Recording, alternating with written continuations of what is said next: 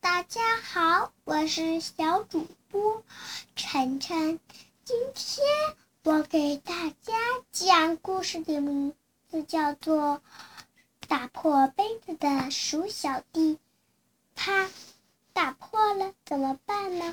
要挨妈妈的骂了。有了，大象哥哥过来说：“让我喝口水吧。”他用长鼻子喝水，一不小心打破了杯子。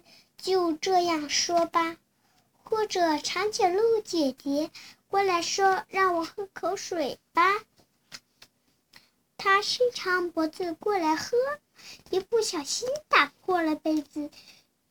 这样说好不好呢？还是海狮哥哥用杯子表演杂技？一不小心打破了杯子，这样说是不是更好呢？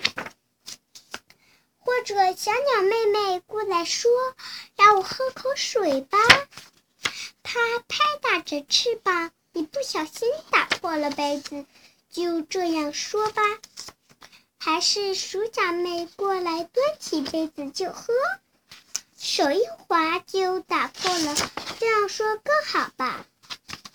反正就说别人打破的，鼠小弟你好，你在干什么呢？哎呀，啪！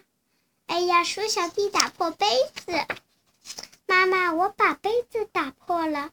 原来鼠小弟是个非常诚实的孩子。好了，小朋友们，今天的故事就讲到这儿吧，我们明天再见。